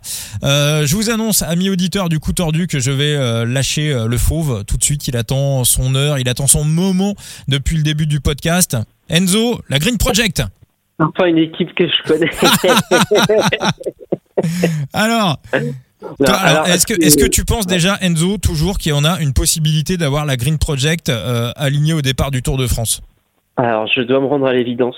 Euh, je ne pense pas que ça sera le cas, même si j'estime qu'ils auraient leur place. Euh, tout simplement parce que Reverberi mise sur une wildcard pour le Giro. Et je, je ne pense pas que Bardiani puisse être invité sur le Giro et le Tour cette année. Et j'ai vraiment l'impression que ah, ce qui est compréhensible, c'est le marché national. euh, mais c'est vrai que retrouver une équipe italienne sur le Tour de France avec un départ en Italie, je trouve que ça aurait été plutôt sympa. Surtout que les, les résultats de la Bardiani cette année, c'est quand même vraiment, vraiment pas mal. On est sur, sur les pro teams, hein, on est quand même sur du top 5 cette année. C'est c'est très, très solide, même s'ils vont perdre Mouloubran. Euh, donc c'est dommageable, mais mais mais euh, il y a quand même de il y, a- il y a quand même de quoi faire derrière. Moulbran qui a Euh, été décevant en fin de saison, qui part chez Astana et encore une fois bonne opération pour ceux qui ont Moulbran dans leur équipe sur Side Limit. Il part chez Astana, vous pourrez le réaligner avec Astana ou alors le vendre, bah bien évidemment à un prix supérieur où vous l'avez acheté. Donc donc voilà. Alors c'est Green Project mon Enzo. Bah, en fait, ce qu'il faut savoir avec la, la Bardiani, enfin, je continue de l'appeler la Bardiani parce que c'est facile, euh, c'est que depuis quelques années, ils, mettent en place une sorte de système de, développement des jeunes. Comme ils n'ont pas les fonds pour avoir une équipe de développement pure, ils vont recruter les jeunes, mais les aligner uniquement sur des courses, on va dire, un petit peu moins fringantes, hein, avec un peu moins d'adversité pour leur permettre d'engranger de l'expérience. Euh, notamment, euh, Pellizzari avait profité de, ça euh, la- l'année dernière. Bon, lui, c'est un cas à part hein, parce que le, le talent était déjà là, donc il a très vite, très vite explosé. Et ils vont continuer sur cette lancée. C'est une équipe qui va rester très jeune. hein. Quatre recrutements cette année, quatre mecs sous les 22 ans qui arrivent de d'équipes Conti. Il y en a, il y en a peut-être allez, je, ne vais pas, vais pas vous embêter avec tout, mais il y en a. Si on peut en retenir un, pour moi, c'est Biagini, qui vient de la de la de la Zalf. La Zalf, c'est cette équipe au maillot vert italienne en Conti qui a sorti récemment des gars sur les dix dernières années comme Vendrame, euh, on a eu Battistella qui est sorti là-bas aussi, euh, Marco Frigo, euh, Mozzato, entre autres. et l'année prochaine, deux coureurs de la Zalf vont passer en World Tour avec Depreto et Bruto Messo qui lui sera chez Bardiani. Donc une bonne équipe formatrice au niveau Conti. Et Biagini va intégrer donc la Bardiani cette année et profiter de ce programme entre guillemets pour les jeunes avec un, programme de course euh, de catégorie inférieure. Biagini en italien, c'est ce qu'on va appeler un passista scalatore. C'est les coureurs qui ont cette capacité d'encaisser les courses très longues et épuisantes tout en appréciant euh, les, montées un peu longues. Euh, donc on n'est pas sur un profil puncher, on est vraiment sur un ce qu'on peut appeler un, rouleur grimpeur, euh, mais il dispose en plus d'une pointe de vitesse pas dégueulasse en petit comité. Donc Bien évidemment, cette année, c'est pas là où il faut l'attendre, à moins d'une explosion, mais honnêtement, j'ai un peu de mal à y croire sur cette année. Mais d'ici 2-3 ans, c'est un petit coureur qu'il faudra quand même continuer à suivre. Euh, très jeune, hein, il, a, il doit avoir 18, euh, n'importe quoi, 20, 20, ans, je crois, si je dis pas de bêtises. Ouais, 20 ans. Donc, euh, le, lui laisser le temps de grandir. On n'est pas sur, euh, on n'est pas sur du craquito à la Pogacar Evenpool, ça, ça, ça, n'existe quasiment pas. Hein. En tout cas, en Italie, on n'arrive pas à en fabriquer. En tout cas, pour le moment en concevoir, pardon. Euh, mais voilà, c'est le, petit coureur que je, que je retiens euh, qui vient d'arriver à la Bardine.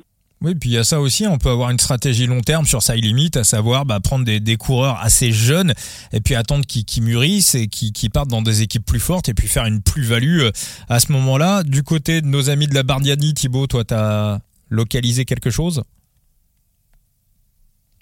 Pour en revenir à ce que disait Enzo sur mince, euh, euh, Biagini, euh, c'est un coureur, je trouve, qui collerait bien à une course par étapes comme l'a copié Bartali et on sait que les les Green Project, ils sont invités, donc à voir à voir ce que ça peut donner. Bon, maintenant, c'est essentiellement le coureur parmi les recrues que j'avais visé. et je pense que à logique dans leur stratégie, que ce soit de formation euh, comme de recherche de points, on va être d'accord, euh, on va peut-être miser aussi sur euh, faire grandir et aider au maximum euh, Pellizzari qui nous a montré de très belles choses tout au long de l'année, hein, que ce soit sur le Tour des Alpes où il s'est révélé, sur le Tour de l'avenir où il a fini deuxième derrière Del Toro, comme on l'a vu en fin de saison sur le, Tour de Turquie, il était pas mal. Maintenant, on va falloir s'améliorer en descente parce que visiblement, il descend comme un fer à cheval. Alors, si je peux me permettre, euh, on a déjà vu des améliorations en fin de saison euh, au niveau descente. C'est vrai que sur le Tour des Alpes, c'était assez catastrophique. Euh, il partait en solo et il se fait revoir dans la, dans la descente parce que bah, c'était pas top du top. Mais sur le Tour de l'avenir, dans la dernière étape, quand il part en échappée, en fait, il revient sur Del Toro en partant dans la descente. Donc il arrive à revenir dans une descente. Et ensuite, sur le Tour de Turquie, euh, avant d'attaquer le, dernier col dont je me souviens plus le nom mais qui est hyper difficile, on avait une descente sinueuse, dégueulasse avec un revêtement horrible qui a scindé le peloton en tout petits groupes. Au final, on s'est retrouvé avec un groupe de peut-être 25-30 coureurs au pied de la dernière ascension et Pellizzari était dans ce groupe de 25-30. Donc, je suis pas en train de dire que c'est le meilleur descendeur, mais j'ai l'impression qu'il y a quand même une vraie évolution sur quelques mois déjà l'année dernière. Bah, il a encore un âge où on peut progresser. Hein. On a vu. Euh... il n'a pas eu encore 20 ans là. Je crois que c'est dans quelques jours qu'il a 20 ans, donc euh, il, a, il, a, le temps. Remco à 19 ans, à 20 ans, c'était un problème. Aujourd'hui, c'en est absolument pas plus un. Oui, mais on n'est pas sur un Remco là. Hein. J'aime beaucoup Giulio, mais on n'est pas, sur le même type de craquito non plus. Oui, oui, mais euh, voilà, je parlais voilà sur la marge de progression en descente. Hein. On n'est pas sur euh, voilà, on est on n'est pas sur un problème à la Pierre Latour. On voit vraiment qu'il y a un blocage. On se rappelle de Thibaut Pinot également. Euh, début de carrière, c'était un peu compliqué en descente, et puis à la fin, c'est devenu un, un, descendeur totalement correct. Donc ah bah visiblement en plus, il descend bien les bières dans le dans le dans les tribunes de, de Dortmund. Donc je peux te dire oui, qu'il s'est amélioré. Vous savez ce que c'est mon rêve, les gars? Moi, je vais vous dire mon rêve. mon rêve sera un jour que je prenne mon petit matos de, de podcast et qu'on se retrouve euh, chez Thibaut Pinot quand il aura ouvert sa maison d'hôte et qu'on fasse qu'on fasse un podcast euh, là-bas. Même même s'il nous met sur un bout de prairie hein, pas forcément euh, tu vois à l'intérieur on s'en fout tu vois mais euh, même s'il intervient pas dans le podcast hein, c'est, pas grave tu vois mais juste euh, tu vois juste être euh, tu vois ou tu vois juste à la voir à la, à la fin où il viendrait nous raconter une histoire un peu comme tu vois comme Sylvester Stallone tu sais dans Rocky euh, dans dans dans dans Creed où tu vois il il a son restaurant il vient raconter ses vieilles histoires de de, de boxeurs quand les gens prennent leur leur dessert tu vois je, tu sais, je vois un peu cette ambiance là dans dans dans sa maison dans sa maison d'hôte à, à Thibaut Pinot. Voilà, Peut-être qu'on on Il fera qu'il ça. a pas 80 ans quand même. Là. C'est pas parce qu'il est à la retraite qu'il a 80 balais. Euh, bien- bientôt, il va, il va nous dire je, je rêve, je rêve qu'il- euh, qu'on se lève euh, avec un, un petit lever là sur la prairie. Thibaut arrive avec une, une chèvre et il nous la trait et il, il nous, il- Ouais. il, il nous offre le lait pour le petit déj. Ah ouais, puis on met, on met des micros et puis on se fait un, on se fait un podcast de légende du, euh, du coup tordu. Par exemple. Asseyez-vous les jeunes et laissez-moi vous raconter l'histoire du, du, du Tour de Lombardie. Eh ouais, eh ouais, eh ouais, ouais. Et là, là, il nous sort des, ouais, il nous sort des dossiers, des trucs qu'on, des trucs qu'on sait pas. Enfin, bon, c'est voilà, parce que quand tu, quand tu discutes avec les, les coureurs hors micro, hors caméra, hors tout, t'apprends toujours des trucs que, que t'apprends, toujours des trucs que, que, que tu sais pas en fait. C'est ça qui est, c'est ça qui est, c'est ça qui est dingue. On va terminer ce podcast, les amis, avec la plus grosse équipe euh, de euh, Side Limit. D'ailleurs, ça pourrait bouger au début de l'année 2024. Alors, j'ai pas d'informations évidemment, mais on est bien sûr impatient de retrouver une équipe pour le tour euh, dans le jeu Side Limit et, et pas qu'une d'ailleurs. Alors la plus grosse équipe de Side Limit, elle est- c'est pas une équipe World Tour, elle vise à retourner en World Tour d'ici deux ans, mais elle a largement les moyens d'une équipe World Tour. C'est euh, l'équipe Israël Premier Tech. Euh, les plus gros coureurs de Side Limit étaient dans cette équipe la saison dernière. En tout cas, les coureurs qui s'arrachaient, les coureurs qui partaient le plus cher, le coureur le plus cher de Side Limit et le GOAT du jeu, c'était euh, Corbin Strong. Hein, moi, je- j'en vois pas d'autres qui, voilà, sont partis. on a vu Roger Adria aussi qui est, qui est, parti relativement, relativement cher, mais Corbin Strong était le coureur clairement le plus recherché et le plus réclamé par les, les, managers de Side Limit. Donc là, il y a eu du mercato, il y a eu du recrutement euh, du côté euh, d'Israël Premier Tech. Moi, je vois au moins quatre ou cinq coureurs qui vont dépasser euh, Corbin Strong, qui potentiellement peuvent le dépasser en, en 2024. Euh, Thibaut, je me retourne vers toi. Alors, qu'est-ce que tu notes dans ce mercato d'Israël Premier Tech? Putain, mais ils ont fait un mercato, mon gars. Euh, Ouais. Ils ont enfin compris quel type de, de coureur signer. euh, c'est Hmm. c'est incroyable. Hum, hum. Ah oui, oui, bah on a dit, euh, voilà. Je vais citer un petit peu hein, Pascal Ackermann, donc sa carte sera disponible en 2024. George Bennett, euh, Jack Stewart qui vient de la Groupama FDJ, Ethan Verton, Vernon également qui était annoncé dans, dans pas mal d'équipes, euh, dans pas mal d'équipes World Tour. Euh, sa carte va être euh, disponible. Euh, à un degré moindre, on a Kogut qui était dans l'équipe, euh, qui était dans l'équipe, dans l'académie qui monte en, en Ouais, World Tour. Avec euh, bon avec sprinter. Riley et euh, Deux bah, super les deux, hein. sprinters, les deux ouais. sont, sont sup- euh, des super sprinters. Euh, D'ailleurs, bah, euh, j'étais euh, à Chinon sur le Tour de l'Avenir à la victoire de, de Riley. Euh, on attendait plus qu'au but. Bon, visiblement, il était un peu plus bloqué. Euh, Riley Pickrell semblait le, lancer, mais bon, bah, pas trouvé l'ouverture. Et puis, il était tellement puissant qu'il allait gagner. Mais non, non, les deux, les, deux ont un profil très intéressant parce que c'est deux sprinters et ils ont tous les deux, au cours de leur saison, eu des occasions. hein. Et ils sont allés les mettre au bout. Mmh. Ouais ouais ouais ouais euh, ouais ouais Kogut derrière qui a eu un très très bon rush euh, euh, juste euh, juste au début de l'été euh, non vraiment Hugo Esteter hein, on pense qu'Hofstetter également je pense que les, Ah, les- vu que les gens le connaissent bah les managers vont vont aller euh, mettre des sous sur sa On carte voit très clairement la, on voit très clairement la stratégie des, euh, des Israël avec leur recrutement. C'est que du mec rapide. Mmh, mmh. oui oui oui oui on veut du point euh, ouais on veut du point UCI avec euh, Bennett pour euh, pour se renforcer en, en montagne Georges Bennett euh, toi Enzo Et, euh, et le petit, euh, le petit Reisberg aussi de, de la, de l'académie euh, qui est bon Pas mal. aussi. Ouais ouais pas mal pas mal. Euh, mais je, je vais je vais garder mon meilleur pour la fin. Voilà le voilà bon, pour moi le mec à prendre il est pas dans les gars qu'on a il est pas dans les gars qu'on a cités. Euh, Enzo ce mercato de d'Israël t'en penses quoi? Euh, ouais, bah, t'as, t'as, t'as un peu, t'as un peu de tout. Hein. T'as du sprinter, t'as du grimpeur, t'as du sprinter polyvalent. Euh, et ils ont été aussi cherchés dans le, dans leur, dans leur, dans leur équipe de, de, développement, notamment le petit le petit israélien Odette Kogut. Mm, mm. Kogut. Je ne sais pas comment ça se prononce. Ouais, bon, Kogut, qui a, qui, a, qui, a, qui a scoré plutôt pas mal l'année dernière. Donc, à voir une fois qu'il va faire le, le saut, j'allais dire en World Tour, mais Pro Team, c'est tout comme avec Israël qui est invité un peu partout. Euh, à voir comment ça, ce que ça va donner face au face au tout meilleur. Mais euh, il y avait pas mal de, de, bons signes déjà envoyés l'année dernière pour euh, pour euh, pour Kogut. Oui, il est, il est déjà monté d'ailleurs avec l'équipe World Tour à plusieurs reprises. Oui, il a fait quelques courses. Ouais. ouais, ouais, il fait un top 10 sur le Tour de Belgique, il me semble. Possible. Après là, ça va être vraiment sa première vraie saison complète avec avec les, les A. Donc à voir. Mais il y avait il y avait pas mal de bons signes déjà l'année dernière.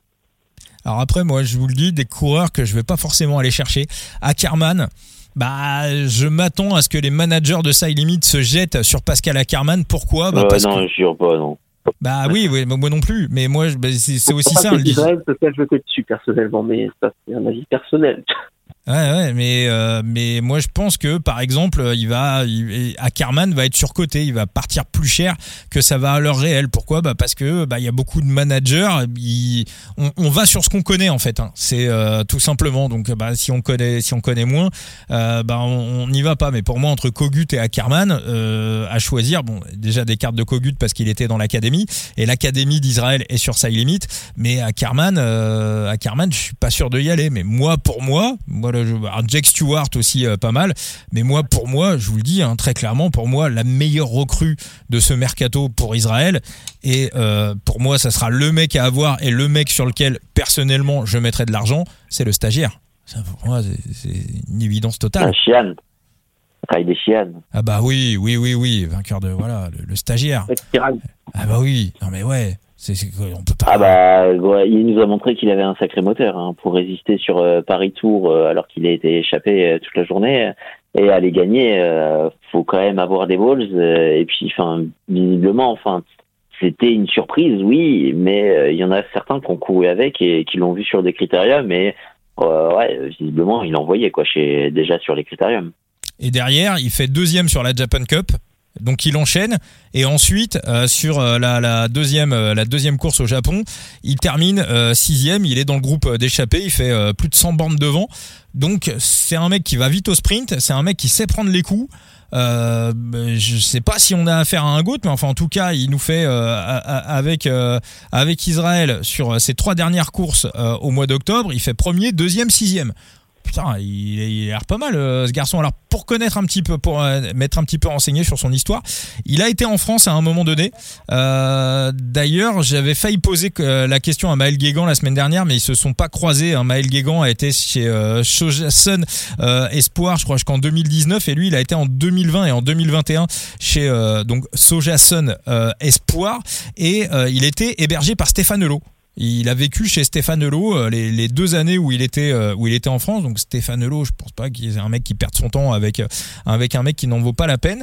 Et euh, bah derrière, il est retourné. Alors il a été il a été dans les U23 de la de, de, la première tech en, en, 2022 et après il est retourné aux États-Unis. Il a été chez Denver l'année dernière en 2023 et Israël l'a repris en stage en, en, fin de saison. Où alors là, il a littéralement il a littéralement enfin Paris Tour pour moi c'est la surprise de l'année. Hein. Pour moi c'est c'est colossal. Ah donc, euh, ouais, ah ouais, non, très clairement. Enfin, euh, sur le moment, tu vois, tu te dis bon, ça, ça reste quand même une, euh, euh comment dire, une surprise qui était proche, mais euh, non, ah. qu'un stagiaire aille taper une course de ce niveau-là, honnêtement, avec ce plateau-là, ouais, on, on, est quand même sur la, la, la, la victoire de l'année. Hein. Oui, et puis, puis en plus, il, il la gagne pas euh, en, en ratonnant, quoi, tu sais, en étant un peu. Euh, allez, ah c'est à la manière. Hein. Je vais être un peu méchant, mais il la gagne pas à la, Jérôme Cousin sur le Dauphiné, quoi. Euh, pour moi, Jérôme Cousin avait très très bien joué. Attention, je critique pas. Hein. J'adore Jérôme Cousin, super mec. Mais dans l'échappée, il, il, il, passe ses relais. c'est même lui presque qui tire le plus l'échappée. Et puis derrière au sprint, il avait pas non plus des pimpins à côté de lui. Donc sa victoire, en fait, elle ne doit rien à personne. Ce jour-là, il est le plus fort. Et derrière, sur les courses japonaises, il confirme. Donc euh, pour moi c'est euh, pour moi c'est du pour moi c'est du bon et puis on voit au, mois de septembre il fait euh, il fait une course une 1 point il finit 16e la flèche la loto Flamen Ardennes classique je crois que c'était la course qui avait été remportée par Arnaud Delis il fait 18 C'est pas mal quand même. C'est pas mal, toi aussi. Hein. Enzo, il t'a tapé dans l'œil là, ce petit, ce petit stagiaire. Oui, bah après, je pense que quand on a tous vu Paris Tour, on s'est tous dit, oh, ah, il y a certains qui l'avaient certainement déjà dans le, dans le collimateur. Moi, je t'avoue que pas du tout. Euh, donc, je me suis renseigné un peu après. Et en regardant un petit peu le, le, les capacités du bonhomme, je dis, je comprends un petit peu mieux. Donc, ça reste une énorme surprise, mais pas non plus euh, très très loin d'être un scandale. Très très hmm. très loin. Euh, et, voilà, moi je pense que c'est un mec qui va, qui va tout simplement confirmer en 2024. Bah, bah, moi, c'est du côté des confirmations. Est-ce que, est-ce qu'on peut acheter la carte de Christopher Froome ou pas? Non, euh, blague à part. Euh, parmi les coureurs qui sont pas transférés, moi je vais quand même attendre cette année quelque chose de particulier de Manson Holliman. il a été écarté un peu en début de saison par une blessure. Il est revenu en fin de saison. Euh, c'est un petit jeune qui était aussi prometteur que Richitello, donc euh, j'en attends quand même un petit peu plus euh, cette année du côté des résultats. Hein. Ouais, ouais, bah il y avait aussi euh, Tash Jones hein, qui était monté de euh, australien, qui était monté euh, de, de l'académie à, à l'équipe première, qui a pas fait grand chose, qui a pas d'équipe pour la saison prochaine et euh, qui était qui était aussi un degré moindre, mais qui était aussi premier tour. Mais c'est vrai que ouais, c'est vrai qu'Oliman, on en attend quelque chose. Et puis bah du côté des, des transferts, Enzo, on a aussi Nizzolo hein, qui part à la Q36.5. donc ceux qui avaient la carte de Nizzolo chez Israël vont pouvoir continuer à jouer avec avec Nizzolo du côté de de chez euh, Fabian Cancellara. Euh, c'est quoi pré-retraite pour euh, Nizzolo ou moi j'ai l'impression qu'on on en reparlera hein, dans les podcasts bien évidemment de Mercato, mais j'ai l'impression qu'à ce Q36.5 on arrive quand même avec certaines certaines ambitions. mon Phoenix. Oui, non, j'allais dire, si tu es en pré-retraite, je suis pas certain que la Q36.5 te prenne. on n'est pas on n'est pas sur le sur cet état d'esprit et je je crois pas que Nizzolo soit encore dans l'état d'esprit de la pré-retraite. Euh, pour revenir sur Froome, euh, attention, hein, il a enfin découvert que ça tournait pas parce qu'il n'avait pas la bonne position sur son vélo, apparemment. Donc 2024, euh, on va retrouver, on va trouver du, du grand Christopher, apparemment. Voilà. Puis là, je regarde sa fiche, il, il est signé jusqu'en 2025 hein, quand même. Hein. Eh oui, bah, mais ça, mais ça c'est le problème du, du, manager général. Hein. Il n'y a rien à reprocher à Froome. On lui a proposé un gros billet, il a dit oui monsieur, et, bah, et puis c'est tout. Et moi, j'ai pas l'impression qu'il a envie de s'asseoir sur, euh, sur sa fin de contrat. Hein. C'est, euh... Évidemment que non. Euh, non, non, on te propose, euh, on te propose un contrat en or. le, le, manager, le, on, on, le savait tous. Hein. On, on, le savait tous. Quand tu signes Christopher Froome avec les blessures qu'il avait, c'était un pari très clairement sportif. Par contre, honnêtement, s'il l'a pris et qu'il l'a payé aussi cher pour vendre des goodies derrière, euh, c'est raté, quoi. Ouais, ouais, ouais. mais c'était une signature marketing plus que sportive, on est d'accord. Euh, et euh, on sait très bien que le marketing dans le vélo, ça allait pas marcher. Donc, grand bien lui en a fait de payer aussi cher Christopher Froome, mais maintenant, faut assumer. Hein. Bah, tu, tu peux pas te permettre de cracher euh, sur euh, sur un pari que t'as pris. Hein. Tu t'as as, parié et très clairement t'as perdu. Mais bon, enfin, t'es es, allé t'es allé à tapis avec une, une paire de 3 et un, un 7. Ouais, ouais, oui, oui, oui, c'est clair. Après le marketing dans le vélo, je te dirais, si le coureur a une super image, ça peut éventuellement fonctionner. Mais Fromy, même quand il a gagné 4 Tours de France, c'est pas le mec qui avait l'image. Bah, à la Philippe demain. Pas au prix où, il, pas au prix où il payé, pas au prix où il est payé, honnêtement. Oui, oui, oui, oui. Mais un, mec comme Julien demain, alors on va dire, faudrait pas qu'il soit claqué comme Froome, mais on va dire un mec comme Julien, euh, demain, il revient dans une équipe française, il va chez Bernodeau. Même un Julien un peu moyen, ça sera, ça sera toujours une bonne opération marketing parce que euh, c'est voilà, c'est un mec qu'on aime bien. Après, il faudrait pas non plus qu'il soit euh, qu'il soit euh, bah, qu'il soit à la rue comme Froome parce que à un moment donné, bah ça se retourne contre toi quoi. Le, le, le problème du vélo, on en a déjà parlé en plus, je crois, c'est que même si tu achètes le maillot de, ton, de, l'équipe de ton coin préféré, t'as pas le nom sur le maillot. Je veux dire, c'est pas du football où tu te dis, hmm. tiens, moi je suis pas de je vais acheter le maillot parce qu'il vient de. honnêtement, je pense pas que ça marche comme ça. Et surtout, tu vois pas des gens se trimballer avec des, des maillots de vélo dans la rue, à part quand ils font du vélo. c'est, enfin, le, le, le, calcul est pas bon, mais je pense que peu importe le prix du coureur, alors surtout pas le prix auquel est payé Froome, il n'y a pas un monde où c'était rentable. À part peut-être attirer d'autres sponsors, là c'est autre chose. Mais faut que attirer d'autres sponsors ou euh, une signature à la Sagan où tu ramènes euh, du matos à côté ah, et, et, du staff, tu vois. Ou tu te dis que le mec a une puissance sur les réseaux sociaux et aussi pour faire un ah, peu de business, euh, c'est toujours bien d'avoir des mecs qui ont des abonnés, quoi. si tu es capable de lâcher un aussi gros billet à Froome, tu es capable de lâcher un énorme billet pour avoir du matos de compétition. Enfin, tu vois, il y a, y a, des choses que j'ai qui, ne s'expliquent pas dans ce transfert de Froome chez Israël. Et en fait, il n'y a rien qui va. Il y a rien qui va. Ah bah le contrat aussi long, il y a rien qui va. Oui, ça c'est le contrat long, 50 le, contrats, le prix du le, le, le, prendre un Froome qui, qui revient d'une blessure qui aurait pu et peut-être même dû mettre un terme à sa carrière, enfin, à l'âge qu'il avait il n'y a rien qui va. Et, par contre, entendre le, le manager derrière chier, chier sur Froome, tu dis, mec, bah, c'est ta faute, tu vois. Enfin, va pas reprocher à un mec qui veut juste prendre du plaisir, de prendre du plaisir à, 4 millions par an, tu vois. C'est ton problème. c'est pas après, euh, après, faut jamais désespérer de l'être humain. Rappelez-vous Cavendish. ouais. Après, on est sur deux profils différents quand même et euh, deux histoires totalement différentes. Totalement, oui. Totalement différents parce que, enfin, bah, on va pas remettre euh, en question l'histoire de Christopher Froome, mais euh, sa blessure au bassin, euh, les médecins étaient d'accord pour dire qu'aucun sportif dans l'histoire n'a réussi à revenir à son niveau d'antan en ayant eu ce type de blessure. Donc déjà à partir de là, quand on dit aucun sportif dans l'histoire ne l'a fait, il est temps de se poser des questions. Ah, mais moi, je bon, après, on va pas, on, va, on va pas, on va pas mettre aussi ce qu'il a apporté avec son, son putain de, de plateau euh, aussi métrique qui ne sert absolument à rien hormis euh, jouer euh, du visuel. Mais bon, ça, on n'en parlera pas. Et moi, je pense que déjà, de là où il est parti après sa blessure et être revenu au niveau où il est revenu, je pense que déjà ça, c'est un, déjà ça, c'est un exploit hein. sur c'est c'est il y a, y a, je pense peu de gens qui auraient réussi à, à, à revenir à, à ce niveau-là à savoir tenir les roues d'un peloton professionnel il a quand même fait un top 3 sur l'Alpe d'Huez dans le Tour de France maintenant effectivement c'est c'est euh, voilà, quand il dit qu'il espère encore gagner une étape sur le Tour de France en 2024, il y a encore peu de temps, il disait qu'il avait toujours espoir de remporter son cinquième Tour de France. Voilà. Je pense que contractuellement, il est tenu de dire ça. Honnêtement, parce que je, pense que s'il ouais, dit je pense que là, on est, on est juste sur, du, sur de la signature. Hein. Écoute, début de saison, tu nous trouves une excuse et tu nous dis je veux gagner le Tour de France. Voilà.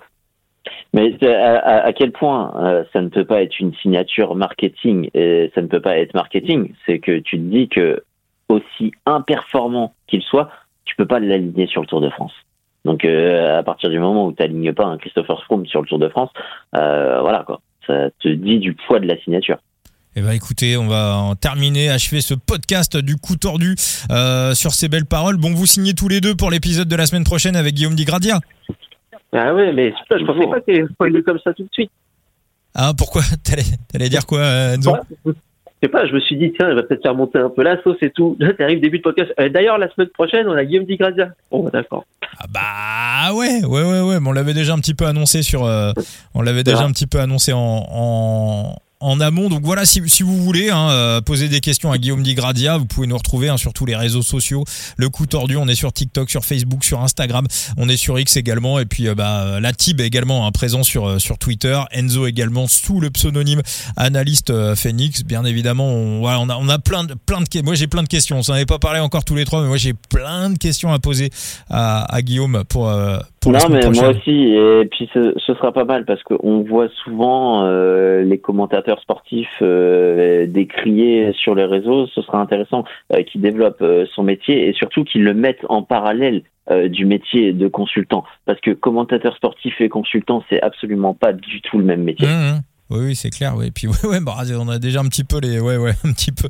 Je visualise Thibaut qu'on a déjà un petit peu la même idée, euh, la même idée sur la manière dont on va recevoir euh, euh, Guillaume Di Grazia, Eric Ramos donc pour Bergerac, Châtellerault, Ringis, le nouveau Bordeaux Paris, ça aussi c'est prévu pour pour la fin de l'année. Valentin Goss, le big boss de Side. Alors je le dis hein, pour ceux qui veulent rejoindre l'aventure Side ne vous inscrivez pas tout de suite. On va avoir des petits liens d'affiliation à vous faire passer d'ici d'ici quelques jours, d'ici quelques semaines. De toute façon, les nouvelles cartes de Side Limit ne vont arriver qu'au début de l'année 2024. Donc voilà, je dirais que voilà, vous avez encore euh, trois semaines. Et la nouvelle façade.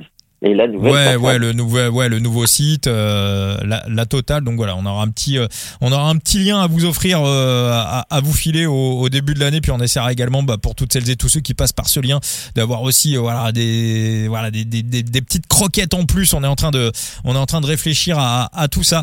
Merci Enzo. Merci à toi, c'était cool. Et puis merci Thibaut. Bah, merci à toi. Et, Et puis merci à Enzo. Et puis bah Et merci. merci à toi, Thibaut. Et merci, Vincent. Et merci à tous. Et voilà. Et puis merci, et voilà, à tous les. Aimez-vous, aimez- aimez-vous, bordel. Voilà, bah oui. Et puis merci Shona Evans. Non, je me plaisante.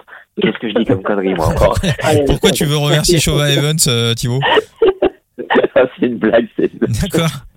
D'accord, d'accord. Parce que j'ai, ouais, ouais, il y a, il y a, euh, comment elle s'appelle là, la tarée là, euh, Maëva Guénam là, qui, Magali. qui- ouais, ouais. Ma- Magali. Elle, Magali. elle- elle part en guerre contre Magali là. C'est, c'est, euh, moi je pense que c'est, c'est un autre mercato, mais moi je pense qu'à mon avis, Maëva Guénam, elle veut intégrer la, la team de Booba.